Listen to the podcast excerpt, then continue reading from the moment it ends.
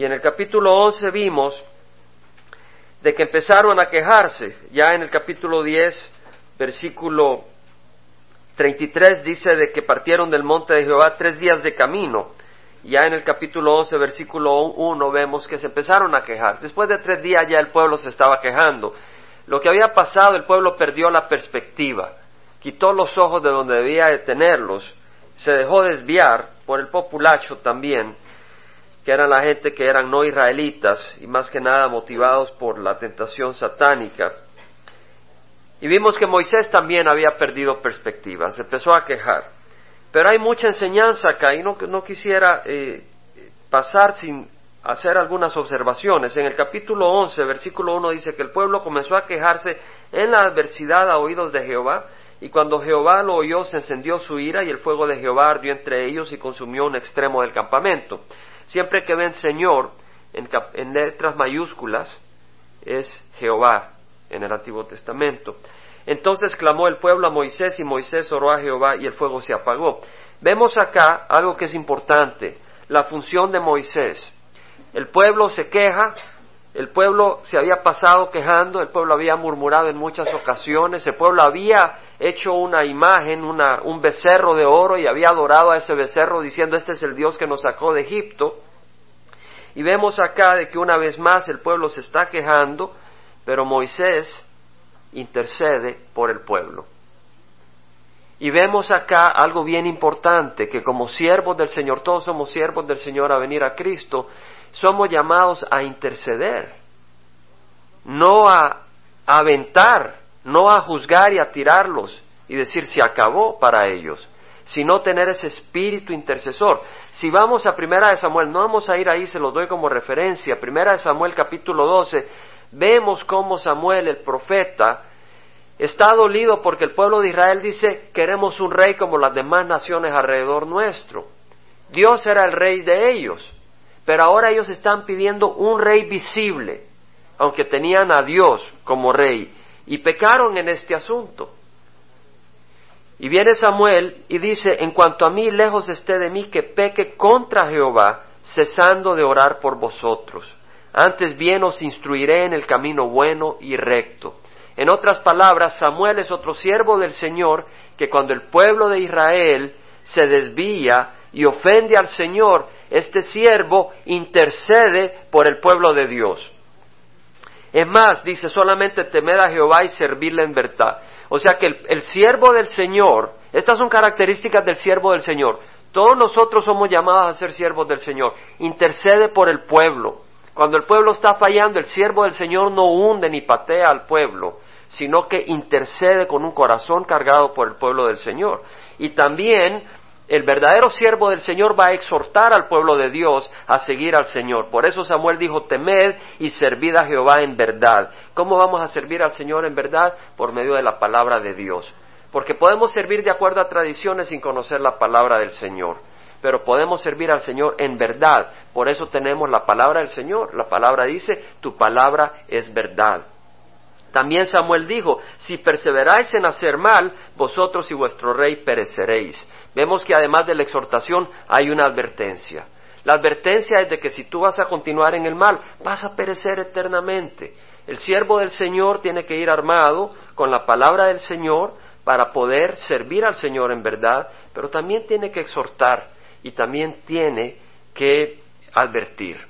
Tenemos un mensaje de advertencia también. Esta misma situación la vemos en el Señor mismo Jesucristo.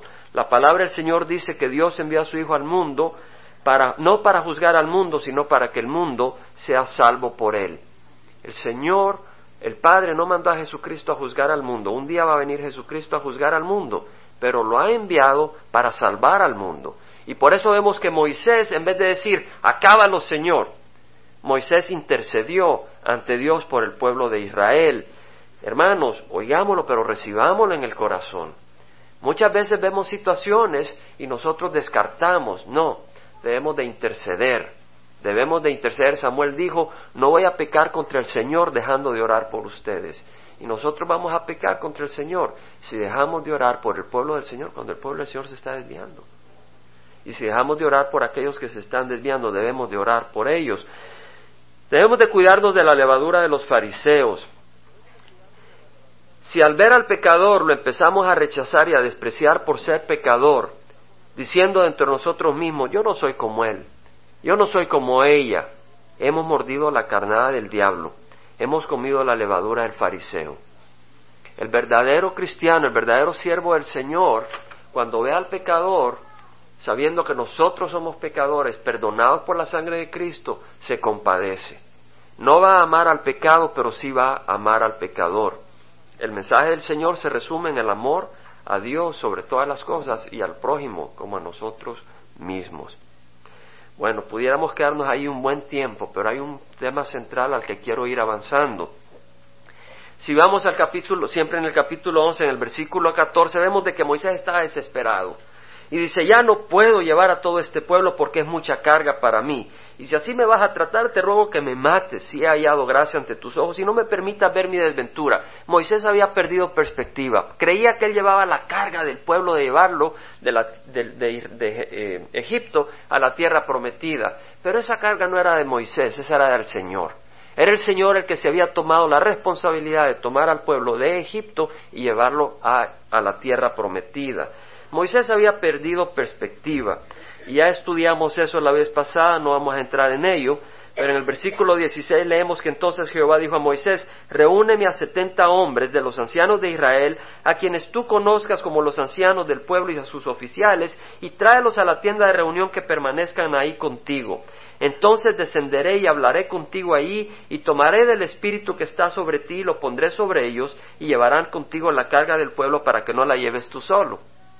Entonces, ahora, hermanos, ¿no es este el primer lugar donde el Señor le hace ver a Moisés la necesidad de usar, de tener consigo setenta siervos? Si nosotros recordamos, eh, Jetro o Reuel, el suegro de Moisés, le aconsejó a Moisés de que escogiera líderes de, de, mil personas, de diez personas, de cincuenta personas, de cien personas, que escogiera líderes para que le ayudaran a juzgar al pueblo o sea, a decidir las cosas del pueblo, y si las cosas eran muy difíciles se las llevaran a Moisés. Y cuando el Señor llama a Moisés con Aarón, también con los setenta líderes, para que vean la presencia del Señor, ahí se mencionan los setenta líderes. ¿Qué hay de distinto acá en esta situación donde el Señor vuelve a llamar a Moisés y le dice, trae setenta líderes? Si ya existían esos setenta líderes para que ustedes vean en el Éxodo 24.1 rápidamente. Dice, Dios dijo a Moisés, sube hacia Jehová tú y Aarón, Nadab y Abiú y setenta de los ancianos de Israel y adoraréis desde lejos. Ya desde ahí estaban identificados setenta ancianos. Este era el tiempo de la, de la que recibían los diez mandamientos. O sea, de que ya había pasado todo eso, pero aquí hay algo distinto. Si nos damos cuenta, el versículo 17 dice, tomaré del espíritu que está sobre ti y los pondré sobre ellos y llevarán contigo la carga del pueblo para que no la lleves tú solo. Ahí está la diferencia. La diferencia es que el Señor iba a agarrar del Espíritu Santo que estaba sobre Moisés y lo iba a derramar también sobre los setenta ancianos. O sea que no, no tenía sentido solo tener líderes, tenían que ser líderes investidos con el Espíritu Santo. Muy importante. Y si vemos el versículo 25, entonces Jehová descendió en la nube y le habló y tomó del espíritu que estaba sobre él y lo colocó sobre los setenta ancianos y sucedió que cuando el espíritu se reposó sobre ellos, profetizaron, pero no volvieron a hacerlo más. Eso quiere decir de que ellos empezaron a hablar maravillas del Señor, empezaron a glorificar del Señor, no ya el fruto de un labio carnal, sino del Espíritu invistiendo a este hombre. Estos hombres empezaron a hablar ungidos por el Espíritu Santo. El versículo 26 vemos, vamos a continuar al 26 al 35, que dos hombres habían quedado en el campamento. Uno se llamaba Eldad y el otro se llamaba Medad. Y el Espíritu reposó sobre ellos. Ellos estaban entre los que se habían inscrito pero no habían salido a la tienda y profetizaron en el campamento. En otras palabras, de los setenta que habían sido investidos con el Espíritu Santo, solo sesenta y ocho habían ido hacia donde estaba el tabernáculo. Y los demás, y solo dos, se habían quedado afuera. Entonces los 68 que empezaron a profetizar ungidos por el Espíritu Santo lo hicieron, pero no en frente del pueblo.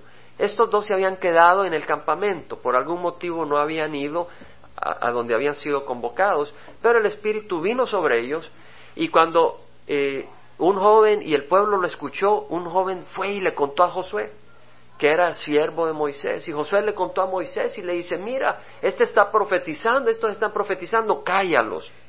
Y dice la palabra del Señor, Moisés le dijo, versículo 29, tienes celos por causa mía, ojalá todo el pueblo de Jehová fuera profeta, que el Señor pusiera su espíritu sobre ellos. Qué hermoso, qué hermoso la contestación de Moisés. Moisés no dijo, cállalo, lo vamos a callar. El Espíritu había venido sobre estos dos hombres también y el pueblo estaba recibiendo bendición de ellos y Moisés dijo, déjalos, ojalá todo el pueblo fuera investido del Espíritu Santo. Y esa petición de Moisés se ha cumplido en el tiempo de la iglesia. Porque en el tiempo de la iglesia el Espíritu Santo ha sido derramado y cada uno de los que han recibido a Cristo ha sido sellado con? Con el Espíritu Santo. Pero no todos los que han recibido a Cristo tienen la llenura del Espíritu Santo. ¿Por qué? Porque se han quedado como bebés y no están pidiendo. Tú puedes ser un bebé espiritual, pero estar lleno del Espíritu Santo. Y todo lo que el Señor quiere es que tengas un corazón sencillo, humilde, de un niño y le clames al Señor y Él te va a llenar por fe tu corazón del Espíritu Santo. Y eso es hermoso. Imagínate en este caminar, el pueblo de Israel iba de Egipto a la tierra prometida, un pueblo que se pasaba quejando y murmurando. Nosotros somos el pueblo del Señor que vamos de Egipto a la tierra de pecado, hacia la tierra prometida, pero en vez de ir murmurando, podemos ir llenos del Espíritu Santo, ganando batallas espirituales, liberando a aquellos que están atados por las cadenas de Satanás. Y eso es lo que el Señor nos manda a hacer. Dice la palabra, el Señor no es por el espíritu, no es por el poder ni por la fuerza, sino por mi espíritu, dice Jehová de los ejércitos en Zacarías. Bueno, ahí quedamos con el capítulo 11, eran algunos puntos importantes que creo que debíamos de tocar. Vamos a empezar ahora el capítulo 12 y lo vamos a terminar. Es un capítulo breve, pero donde hay mucha, mucha enseñanza para nuestro corazón. Dice que Miriam y Aarón hablaron contra Moisés por causa de la mujer cusita con quien se había casado, pues se había casado con una mujer cusita. Y dijeron, ¿es cierto que Jehová ha hablado solo mediante Moisés? ¿No ha hablado también mediante nosotros? Y Jehová lo oyó. Cosa interesante. Si nos ponemos a pensar, los cusitas eran, era un pueblo, eran gentes que vivían al sur de Egipto, también en lo que es ahora Sudán y al norte de Etiopía, en la parte baja de Egipto para abajo. Ahí vivían los cusitas. Aparentemente Sefora, la esposa de Moisés, había muerto. Entonces él tomó otra mujer, una mujer que era no israelita, era cusita, definitivamente no era israelita. Y vemos que Miriam y Aarón se quejan. Ahora, la palabra hablaron en el hebreo se refiere a, una mujer hablando, o sea, tiene un género, masculino o femenino en hebreo. Acá se refiere a la mujer. La que empezó todo fue Miriam. Miriam eh, se enchispó y se, enojó y dice que Miriam y Aarón, realmente era Miriam quien empezaba esta, esta iniciativa, hablaron contra Moisés, contra su hermano, por causa de la mujer cusita con quien se había casado. O sea que le hallaron un defecto a Moisés, según ellos, en su corazón le hallaron algo para quejarse y para empezar a desacreditar a Moisés. Ahora, ¿qué es lo que hicieron? ¿Es cierto que Jehová ha hablado solo mediante Moisés? ¿No ha hablado también mediante nosotros? Vemos acá que hay algo debajo de agua. Vemos que lo que se está quejando Miriam y Aarón es, ¿por qué vamos a escuchar solo a Moisés? Cierto, Miriam había recibido el Espíritu Santo. Miriam había profetizado cuando era, se consideraba una profetisa. La palabra del Señor dice que Miriam era una profetisa. Y cuando cruzaron el Mar Rojo, ella guió con el pandero a las mujeres israelitas a bailar y a gozarse, glorificando al Señor, porque los había hecho atravesar el Mar Rojo. Era una mujer profetisa. Pero Miriam no estaba satisfecha con glorificar al Señor. Miriam quería tener la autoridad que tenía Moisés. Y Miriam escuchó, halló una excusa para buscar esa posición. La excusa no tenía nada que ver. Pero vemos que dice Miriam, se casó con una cusita. Además el Señor ha hablado a través mía y a través de Aarón. Vemos envidia.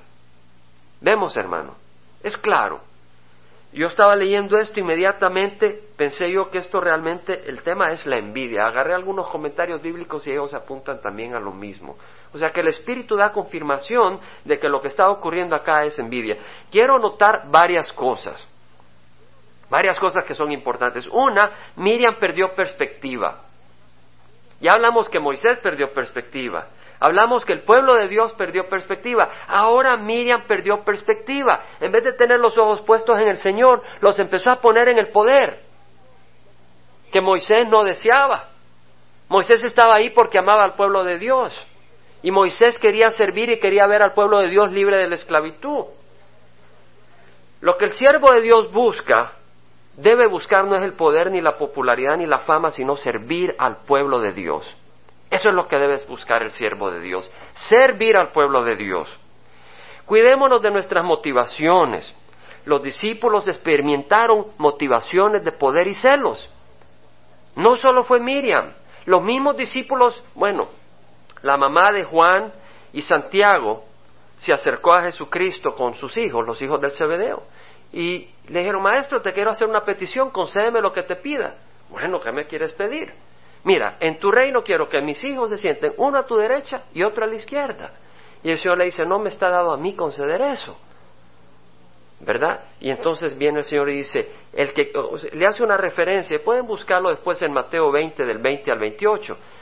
Pero el Señor le dice, mira, los gobernantes de los gentiles eh, buscan ejercer autoridad sobre ellos. Eso es lo que buscan, el ejercer la autoridad. Pero viene el Señor y dice, el que quiera entre vosotros llegar a ser grande será vuestro servidor. ¿Verdad? Esa es la perspectiva. El que quiera entre vosotros ser el primero será vuestro siervo, así como el Hijo del Hombre no vino para ser servido. Jesucristo no vino para ser servido, vino para servir y para dar su vida en rescate de muchos. Para eso vino el Señor. Ahora, ¿por qué? Y esto lo hemos estudiado el miércoles. Y yo creo que es algo hermoso eh, el poder entender por qué dice el Señor eso. El que quiere entre vosotros llegar a ser grande, será vuestro servidor. El que quiere entre vosotros ser el primero será vuestro siervo, porque en el reino de Dios las cosas son distintas que en el reino del mundo. En el reino del mundo la gente quiere llegar a ser grande para ejercer poder, ejercer influencia, ser servido, ser admirado, tener, tener ese poder de poder hacer lo que uno quiere, prácticamente, además de recibir la admiración. Pero en el reino de Dios es muy distinto. El Señor está diciendo, mira, si tú amas como yo amo, si tú amas al nivel de dar tu vida por la gente, porque los amas como yo los amo, y no estás pensando en sacar ventaja de ellos, no estás pensando en trasquilar las ovejas para vestirte del infortunio de las ovejas, sino que estás buscando sanar la herida de las ovejas y te olvidas de ti y arriesgas tu vida para bendecir a la oveja, dice el Señor. Entonces, sabes, en el reino de los cielos yo te quiero poner a cargo de muchas, muchas, muchas. Porque tienes mi corazón. ¿Vemos la diferencia? Esa es la diferencia. Y eso es lo que está diciendo el Señor. En el reino de los cielos, entre más tú muestres el corazón de Jesús, entre más tú muestres que tú amas a las ovejas y das vida por las ovejas, el Señor en el reino de los cielos te dará una posición cuando venga, una posición de gran responsabilidad y de autoridad. ¿Por qué? Porque tienes el corazón de Jesús. Ahora, si tú eres un cristiano carnal, si existe tal cosa, y logras entrar al reino de los cielos por la gracia del Señor, pero, pero de ahí todo se quema y no hay ni una obra ni nada que hayas hecho que no haya sido sino para vanagloria tuya. Pues vas a tener un lugar muy pequeño y el Señor no te va dar ninguna autoridad. ¿Por qué? Porque no tienes el corazón del Señor. Y el Señor no te puede dar nada que sea responsable en tus manos. Eso es lo que el Señor nos enseña. Miriam perdió la perspectiva. Segundo, podemos ver que los siervos del Señor no están libres de acusaciones. Ahora, suframos por acusaciones que sean falsas, no verdaderas. Como dice el, Nuevo Testamento, que si alguno sufre no sea por ladrón o por esto, por el otro, sino por el Señor. Cuidémonos si estamos siendo sujeto de acusaciones que sean falsas, no que sean verdaderas. Ahora, el mismo Pablo fue acusado. De Pablo decían de que él decía, hagamos mal para que venga el bien. O sea, Pablo exaltaba la gracia de nuestro Señor Jesucristo, que donde abundaba el pecado, donde había el pecador más perdido, la gracia del Señor alumbraba más porque el Señor tenía poder de levantarlo. Me daba gozo este, esta semana, hablaba con un joven y he compartido ya en el pasado que estaba buscando, quería la salvación y no podía entender la salvación. Y decía, salva a los pecadores, pero me salvará a mí. Y gracias al Señor esta semana sí entendió que Jesús lo salva de sus pecados. Y recibió al Señor, pero entendiendo completamente. Y esa es una gran bendición, entender la gracia del Señor. Pero a Pablo decían, hagamos el mal para que venga el bien. Esto es lo que dice Pablo no era cierto, lo acusaban falsamente. Al mismo Señor Jesucristo lo acusaron falsamente. Dice la palabra del Señor en Mateo 26, 59 que los principales sacerdotes y el concilio procuraban obtener falso testimonio contra Jesús con el fin de darle muerte. Lo acusaron falsamente. En el, en el Evangelio de San Juan 15, 20 dice Jesús, un siervo no es mayor que su Señor. Si me persiguieron a mí, también os perseguirán a vosotros. Y podemos decir, si me acusaron falsamente a mí, te van a acusar falsamente a ti.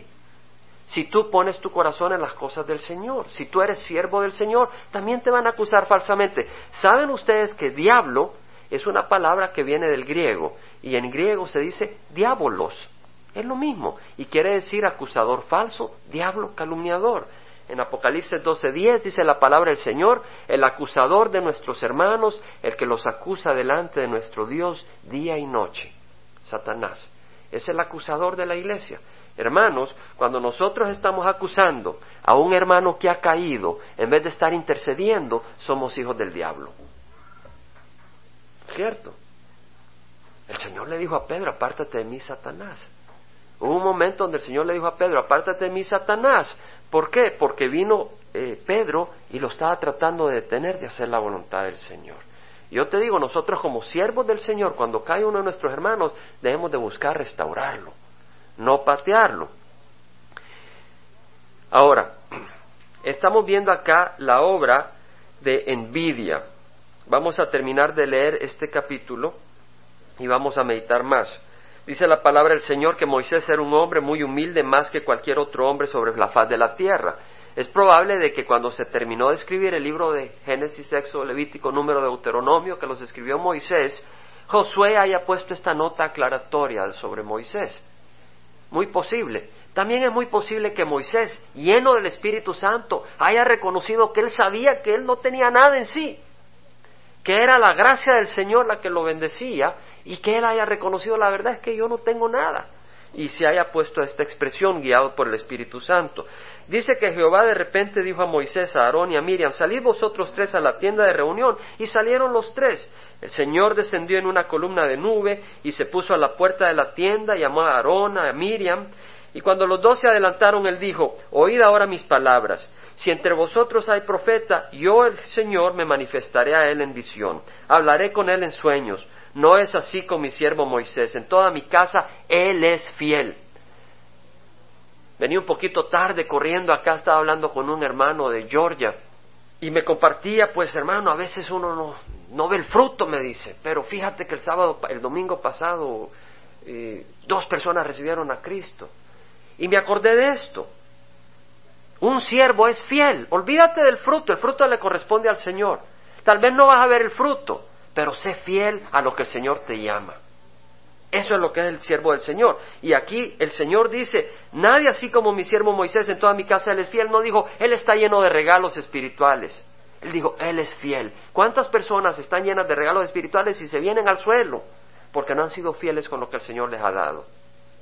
O porque han puesto sus ojos en los regalos espirituales en vez de ponerlos en el Señor. Vemos acá que dice, en mi casa Él es fiel. ¿Quién de nosotros quisiera que el Señor nos diga, entrad mi siervo fiel y bueno?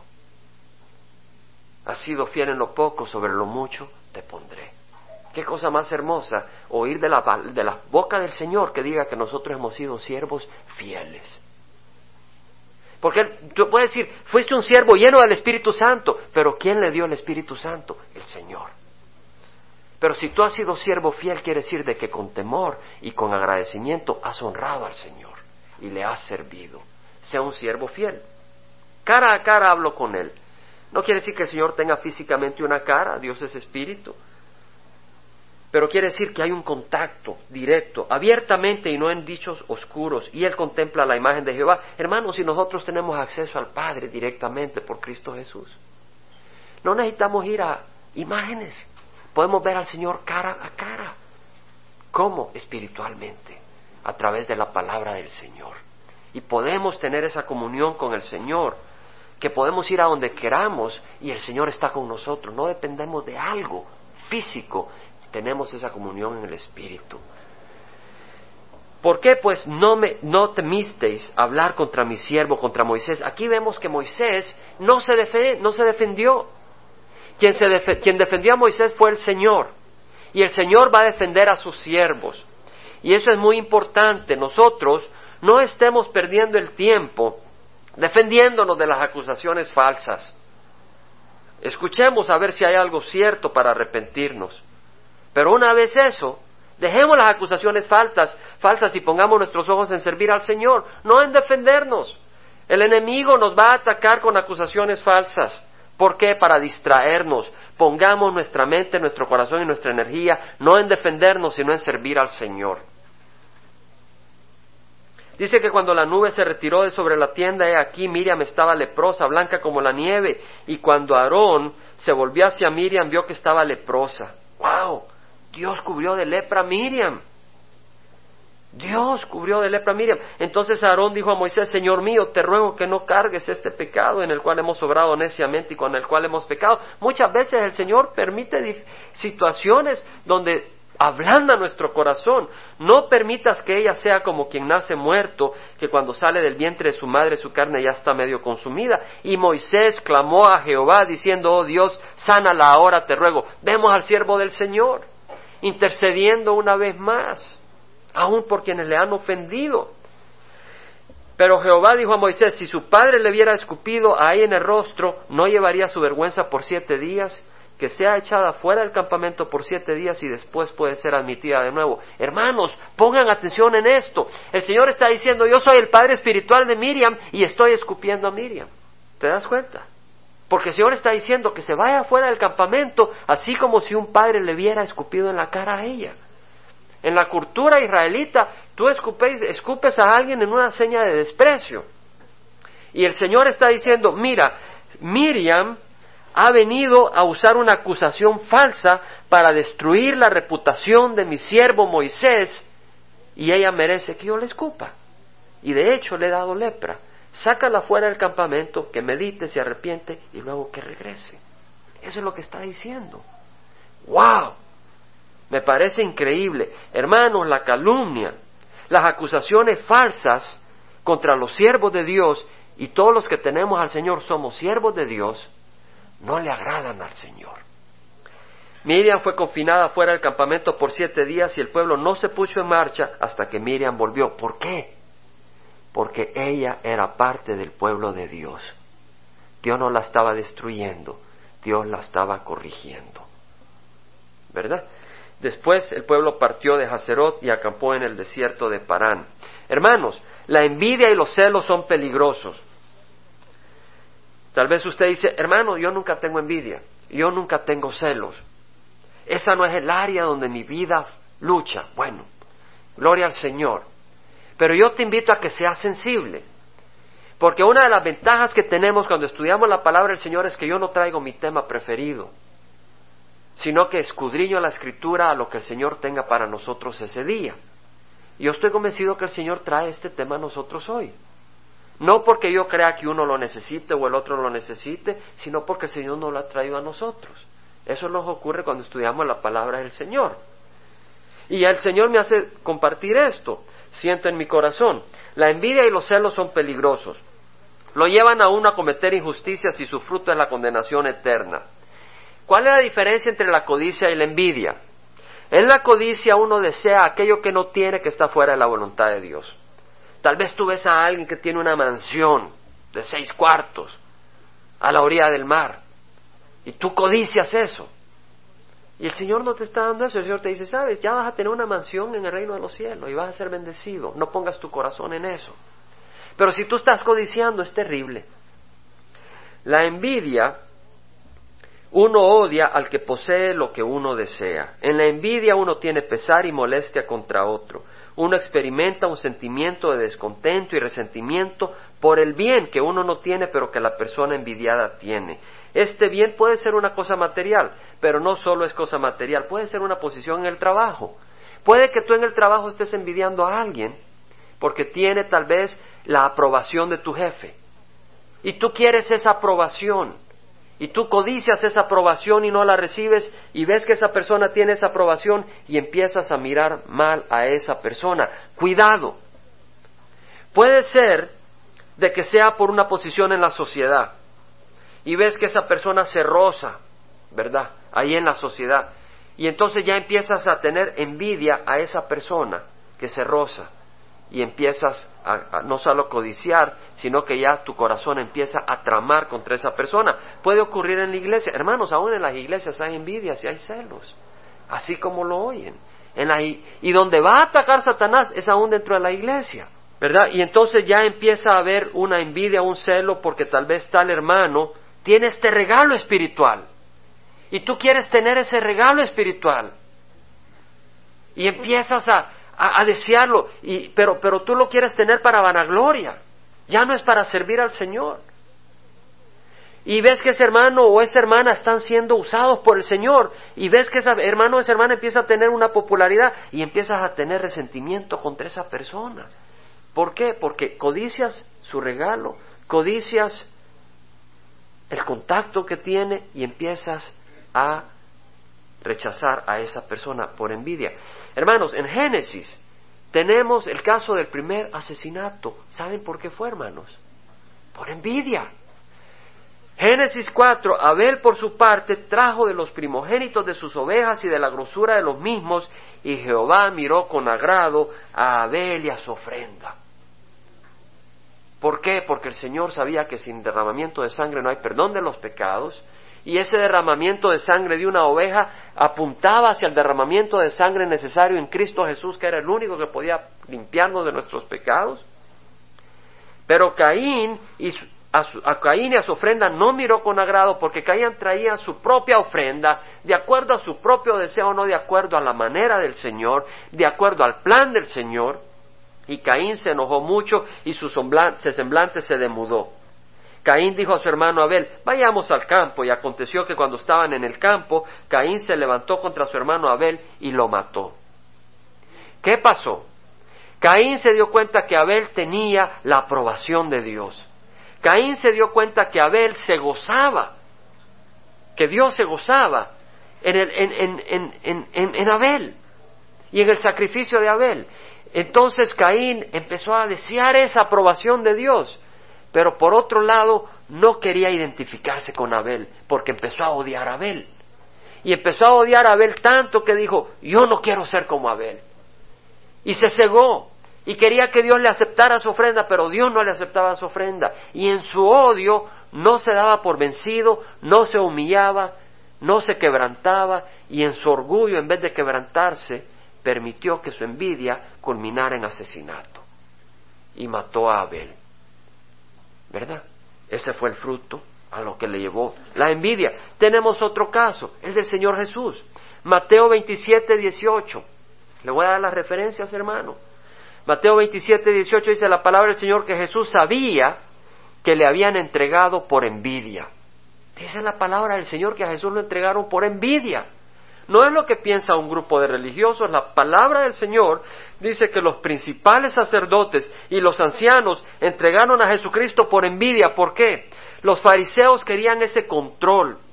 Los fariseos se sentaban en las cátedras y los escribas en, en el asiento de Moisés enseñaban la palabra del Señor, pero ellos querían justificarse querían sentirse importantes, querían ser servidos, querían la admiración del pueblo, sí daban el diezmo y se vanagloriaban públicamente que daban el diezmo, que hasta de la menta y de, los granos más pequeños, ellos apartaban el décimo y se sentían muy correctos. Y cuando veían a una prostituta, en vez de tener el corazón quebrantado, decían, gracias Dios mío que mi esposa no es así, o gracias Dios mío que no soy como este pecador alcohólico. Y el Señor dice, has perdido el propósito mío, no me estás representando bien ante mi pueblo, te rechazo. Y el Señor rechazó a los fariseos porque no estaban representando a Dios ante el pueblo de Dios. ¿Y qué hicieron los fariseos? Ellos querían la aprobación de Dios que Jesús tenía. Y sabían que Jesús tenía la aprobación de Dios por los milagros que Jesús hacía. Y además el pueblo venía sediento a oír las palabras de Jesús. Y los fariseos codiciaban esa aprobación del pueblo. Como no la tuvieron, empezaron a odiar a Jesús. Y ese odio terminó en asesinato. En Génesis 37 tenemos otro caso de envidia. Los hermanos de José, hijos de Israel, Jacob. Eh, Jacob cometió un error. Dice la palabra del Señor en, Jacobo en, en Génesis 37. Génesis 37, 3 dice que amaba a Israel a José más que a todos sus hijos, porque era para él el hijo de su vejez, y le hizo una túnica de muchos colores. Hermanos, a veces nosotros padres provocamos envidia en nuestros hijos.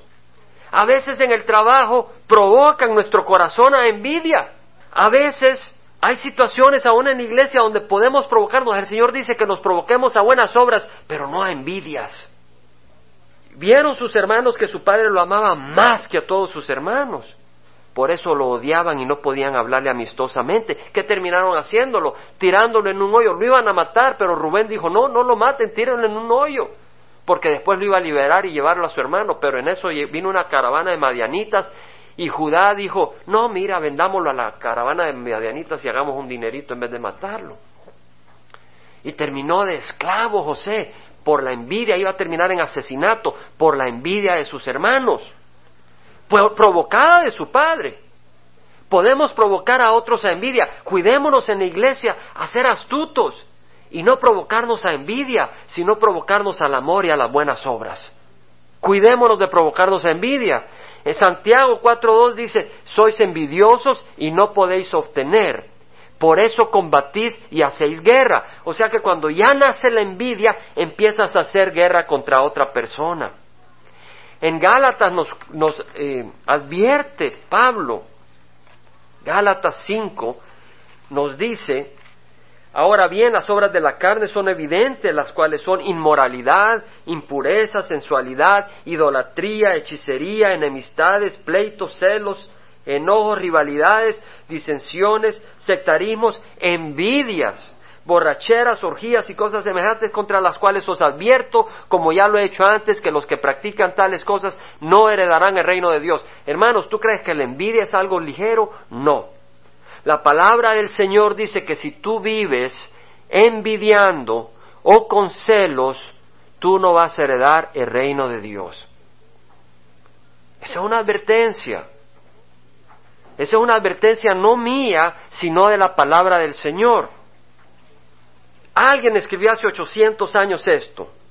El amor hacia otros se regocija en el bien del prójimo. ¿Ves? ¿Qué pasa cuando honran a alguien? ¿Se te marchita el corazón o se regocija? Generalmente nos gusta que nos honren. Y cuando honran a otro, me debieron haber honrado a mí. Eso es lo que dice la carne. Cuando alguien se sacó la lotería, me la debía haber sacado yo. Envidia se lamenta del bien del prójimo. Alguien escribió también esto que me parece bueno, pues lo traje. Si tú chismeas, te comes a alguien detrás de sus espaldas. Hermanos, eh, mi hijo me dice, ya salió el oso de la cueva ayer porque había estado invernando en el estudio. Estaba preparando yo mi estudio, pero lo dijo con cariño. A veces me encierro y estoy estudiando y meditando, pero le digo, sabes hijo, muchas veces la preparación no es mental, sino preparación de mi corazón. Porque no vengo a dar un ejercicio mental. Y antes de poder compartir estoy dejando que el Señor me hable. ¿Verdad? Y, y, me pongo a pensar, mira, dice, si te envidia, mira lo que dice. Si tú chismeas, te comes a alguien detrás de sus espaldas, haces comentarios engañosos o te tratas de levantar destruyendo a otra persona. Si lo estás haciendo, eres culpable del pecado de envidia. La envidia es el resultado de la obra de la carne y producto del pecado de orgullo. Mira, a veces uno tiene la tendencia Y ocurre y se ve que hay personas que ven a alguien en cierta situación y empiezan a destruir su situación para ellos sentirse mejor, para ellos lograr una mejor posición. Si tú envidias a alguien, puede que pronto te encuentres lleno de emociones no deseosas y destructivas. Puede que adoptes una actitud juzgante. ¿No juzgaron Miriam y Aarón a Moisés? Empezaron a hallarle defectos. Cuidado si tú le estás empezando a hallar defectos a cada miembro de la congregación. Porque entonces quiere decir de que tú te quieres sentir alto. Que tú quieres tener una posición encima de ellos. Y el siervo del Señor no busca tener una posición encima de ellos. El siervo del Señor busca dar su vida por las ovejas. Dice, si tú adoptas una actitud juzgante seguida de odio, esto conlleva al asesinato espiritual. En la envidia tú espiritualmente has matado a la otra persona. En tu corazón la prefieres ver muerta. En, la envidia existe el asesinato de carácter de otra persona y se desarrollan otros pecados. Mira lo que dice Santiago. Si tenéis celos amargos y ambición personal en vuestro corazón, no seáis arrogantes. ¿Por qué la arrogancia? Porque dice, yo merezco esto, yo merezco esta situación de esta persona, yo soy yo el que debería estar en esta ventaja, soy yo el que debería de tener este beneficio. Eres arrogante. No te das cuenta que no mereces nada más que el infierno y que por la gracia del Señor, el Señor te ha dado vida eterna. Y no solo eso, eres heredero del reino de los cielos. Eres heredero de Jesucristo, nuestro Señor, y eres heredero de todas las riquezas del reino de los cielos. ¿Por qué envidiar? ¿Por qué no estar contento con todo lo que el Señor nos ha dado? Sea lo que nos haya dado, dice la palabra del Señor a través de Pablo, sé vivir en pobreza, sé vivir en prosperidad, en todo y por todo he aprendido el secreto de estar saciado como de tener hambre, tener abundancia como de sufrir necesidad, todo lo puedo en Cristo que me fortalece. Entonces, ¿cuál es la aplicación práctica? Mira, para ser librados de envidia, yo creo que debemos de examinar nuestro corazón. Yo me lo he estado examinando desde ayer. Señor, háblame, ¿en qué áreas he tenido envidia? ¿A qué personas le he tenido envidia? Tráeme la mente. Tráeme a mi corazón si tengo envidia en alguna relación. Y he estado examinando mi corazón. Yo te invito a que hagas lo mismo. Cuando Cristo nos salva, no solo nos, no solo nos salva del pecado eterno, también nos libera de las, de las cadenas del pecado. Si el Hijo os hace libres, seréis verdaderamente libres. Entonces, al permanecer en la palabra del Señor, vamos a ser librados de las cosas de Satanás. Cuando recibimos el Espíritu Santo y pedimos la llenura del Espíritu Santo, brotarán frutos del Espíritu Santo, no la, no la envidia. Algo que tengamos en mente. Pongamos nuestros ojos no en lo que Dios no nos ha dado, sino en lo que nos ha dado. Y démosle gracia a lo que nos ha dado, no nos lo da porque no nos conviene. Pero pongamos los ojos en lo que el Señor nos ha dado y gocémonos con los que son honrados y bendecidos en vez de lamentémonos. Practiquemos eso. Reconozcamos el pecado de envidia en tu vida y pídele perdón a Dios. Vámonos a ir a Primera de Pedro, capítulo 2, versículo 1. Dice, por tanto, desechando toda malicia, y todo engaño e hipocresía, envidias y toda difamación. La palabra envidia aparece varias veces en el Nuevo Testamento. Desechando, mira, ¿sabes cómo cazan a los monos en algunos lugares donde se comen los sesos de los monos? Hay lugares que se comen los sesos. ¿Sabes cómo los cazan? Agarran un coco, le hacen un agujero, le sacan la, agüita de coco tan sabrosa y le quitan la carnita si pueden y le ponen ahí arroz o alguna cosa ahí, una masita. Entonces las ponen en los árboles y viene el mono huele, mira y mete la mano. Y agarra su bocado, ¿verdad? Pero luego no puedes sacar la mano, porque una vez agarra el puño con las cosas así, no sale por la agujero y empieza a hacer la gran alaraca. Y van y lo agarran y no suelta eso el mono. ¿Ves? Lo lleva a la muerte. Y sabes, desecha la malicia, suéltala. No la agarres. No la tengas ahí como algo que es valioso. suéltala y luego desea, como niño recién nacido, la leche pura de la palabra. Que eso es lo que venimos a hacer. Te estamos invitando a que sueltes, porque no vas a agarrar la palabra del Señor si tú sigues aferrado a lo del mundo. Suelta lo del mundo y aférrate a la palabra del Señor. La palabra del Señor es poderosa y va a trabajar en tu vida y te va a liberar de la envidia. Me va a liberar de la envidia. Nos va a liberar de la envidia. No digas, no hay envidia en mi corazón. Examina tu corazón. Porque por algo tenemos este estudio. Y dice, para que por ella, por la palabra del Señor, crezcáis para salvación, si es que habéis probado la benignidad del Señor. Hermanos, probamos la benignidad del Señor a través del, amor de hermanos. Hablando con este hermano de Georgia, recordaba, fue a través de su iglesia donde recibía a Cristo.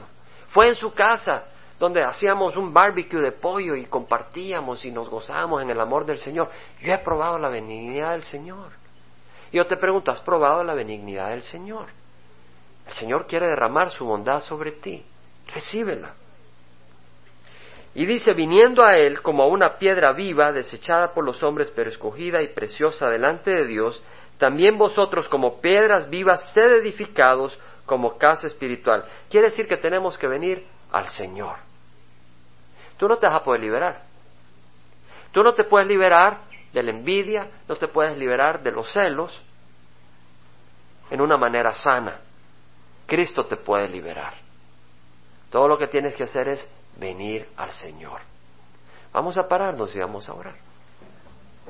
Yo te invito a que consideres si en tu corazón hay juicios contra otras personas en vez de amor y misericordia.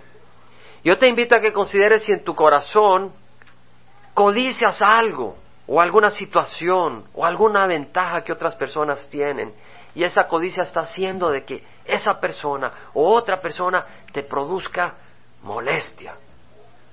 Porque cuando nos sentimos incómodos por alguna persona, cuidémonos que no sea envidia, porque esa envidia nos va a destruir. Y el Señor nos advierte, examinemos nuestro corazón. Por esa envidia empezamos a hablar mal de una persona. Por esa envidia empezamos a tramar contra una persona. En el trabajo, en el hogar, en la iglesia. Te damos gracias, Señor, que tú nos llamas a la luz para limpiarnos y hacernos como tu Hijo Jesucristo. Te damos gracias, Padre, porque nos amas y tú nos limpias. Como congregación e individualmente te pedimos perdón por nuestros pecados, por no interceder por nuestros hermanos cuando fallan, pero por sentirnos más justos que ellos y empezar a tal vez hablar de ellos en vez de arrepentirnos y pedir misericordia. Padre bendito seas, derrama tu Espíritu Santo sobre esta congregación, no sobre setenta ancianos, sino sobre todo tu pueblo, Señor. Llénanos de la llenura de tu Espíritu. Y si hay alguien aquí que no ha recibido a Cristo, hoy lo puedes recibir. Todo lo que tienes que hacer es clamar. Clama a mí y yo te responderé, dice el Señor. Ahí de donde estás, clama y di, Señor, te recibo como mi Señor y mi Salvador y entonces Él entra. Él no entra si no lo aceptas como Señor de tu vida y entonces Él te salva. Pero cree que Cristo murió por tus pecados y que el Padre lo resucitó de la muerte. Me decía este hermano de Georgia que había alguien que es de un, de un lugar muy lejano que no creía en la resurrección. ¿Sabes? Si tú crees en la resurrección es un milagro del Señor. Es por el Espíritu que creemos que Cristo resucitó. Y yo creo que Cristo resucitó por el Espíritu y tú también puedes creer por ese mismo Espíritu y su palabra. Gracias, Padre. En nombre de Cristo Jesús. Amén.